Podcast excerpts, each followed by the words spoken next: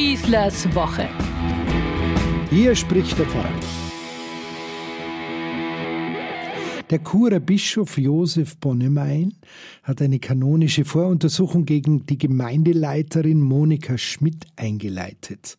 Sie hat über der Messe zu ihrer Verabschiedung in der Pfarrei St. Martin in Ilnau Efretikon das Hochgebet zur Wandlung in abgewandelter Form allein gesprochen und den Gottesdienst wie auch die restliche Wandlung und das Hochgebet mit zwei Priestern, einem Diakon und einer weiteren Frau konzelebriert. Dieser kirchenrechtlich notwendige Vorgang ergebe sich von selbst wegen der Komplexität des stattgefundenen liturgischen Missbrauchs, heißt es dann offiziell. Aber, so schwächt der Bischof sofort etwas ab, aufgrund der Tragweite der Vorfälle habe er bewusst nicht unmittelbar gehandelt, um eine angemessene Vorgehensweise sorgfältig abzuwägen. Klingt ja schon mal versöhnlich. Die Ergebnisse der Voruntersuchung bilden dann jedenfalls die Grundlage für weitere Maßnahmen, zum Beispiel ob der Vorfall nach Rom in die Kongregation für die Glaubenslehre gemeldet werden muss. Die Feier der Eucharistie und damit das Sprechen des Hochgebetes in der Messe ist nun mal strikt uns Priestern vorbehalten. Nach dem Kirchenrecht ist daher jeder Versuch, die Eucharistie ohne Priesterweihe zu feiern, eine Straftat. Sie wird zu den schweren Delikten gezählt. Als Strafe ist dabei grundsätzlich das sogenannte Interdikt vorgesehen, was heißt, dass man unter anderem keine Sakramente empfangen und keinen aktiven Teil an Gottesdiensten und an anderen Zeremonien mehr haben darf. Es kann aber auch die Exkommunikation verhängt werden. Natürlich, so heißt es in der Erklärung weiter, übernehmen gläubige Laien immer gewisse Aufgaben bei der Feier der Eucharistie, aber niemals dürfen sie wesentliche Teile des eucharistischen Hochgebets mitsprechen oder gar alleine vortragen. Es geht bei allem um die Gültigkeit der Wandlung in diesem Gottesdienst. Es sei zwar keine Simulation gewesen, was dann der Fall wäre, wenn sich jemand als Priester ausgibt und einfach Gottesdienste feiert, obwohl er gar keiner ist, was immer wieder schon mal passiert ist. Jedoch handelt es sich hier eindeutig um eine nicht zulässige aktive Mitwirkung am eucharistischen Hochgebet. Alle Gottesdienstteilnehmende hätten nämlich das einklagbare Recht, dass die Vorsteher der liturgischen Feiern sich an die geltende liturgische Ordnung der Kirche hielten. Die Liturgie ist niemals Privatbesitz von irgendjemanden, weder der Zelebranten noch der Gemeinde. Darum muss die unrechtmäßige Ausübung einer priesterlichen Aufgabe, in diesem Fall die unrechtmäßige Beteiligung am eucharistischen Hochgebet, mit einer gerechten Strafe belegt werden. Und wenn der Bischof jetzt hier nicht einschreite, werde so etwas unter Umständen auch noch Schule machen, wird befürchtet. Sanktionen müssten daher für alle kommen, für die Gemeindeleiterin, Frau Schmidt, und für die Priester, mit denen sie das sicherlich vor der Feier abgesprochen hat. Ich schicke hier gleich voraus.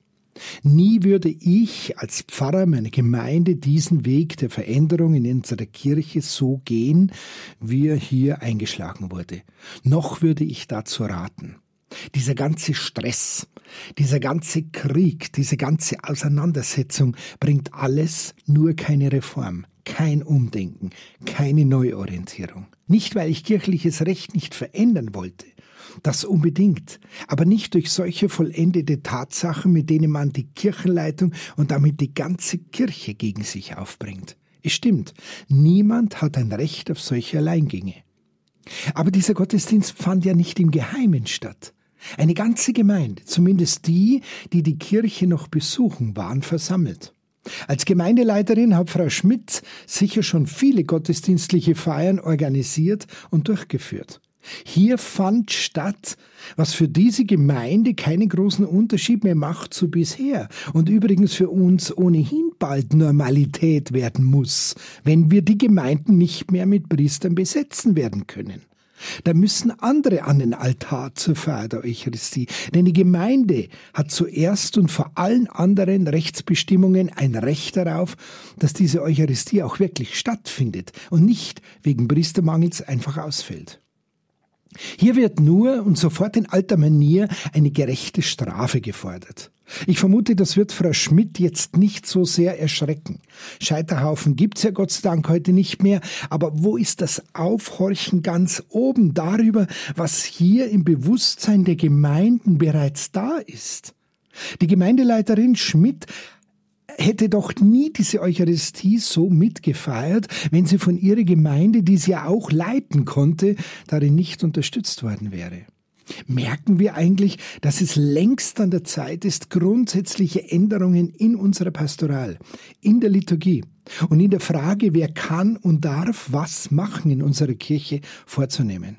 Wird eigentlich auch einmal die Gemeinde selbst befragt, wie es ihr dabei ging? Fragen wir überhaupt mal das Volk Gottes, ob es sich grundlegende Änderungen an Haupt und Gliedern in unseren kirchlichen Strukturen vorstellen kann? Wir sind noch nicht so weit, heißt es dann sofort aus hohen offiziellen kirchlichen Kreisen, während das gläubige Gottesvolk im Chor dagegen hält, also wir wären ja eigentlich so weit. Dieser Vorfall in der Schweiz hat doch nur wieder gezeigt, dass das Volk Gottes längst bereit ist, einen neuen und übrigens auch alten, weil in der Urkirche schon längst bewährten Weg zu gehen. Nicht die unveränderbare theologische Form hält unsere Pfarreien zusammen, sondern ein gemeinsamer, glaubwürdiger und mutiger Weg der Veränderung, bei dem alle mit im Boot sind, alle, nicht nur oberste Cheftheologen. Irgendwie ist es wie bei einer Heiligsprechung. Nicht die Kirche sagt, wer ab jetzt ein Heiliger ist, so wie jetzt jüngst geschehen beim seligen Johannes Paul I. Sie stellt bei einer Heiligsprechung lediglich fest, dass die Leute, die einen Menschen als heilig oder selig verehren, keinen Fehler machen. Sie machen alles richtig. Wie gesagt, nie würde ich die Konfrontation mit meiner Kirche auf diesem Weg wie hier geschehen suchen.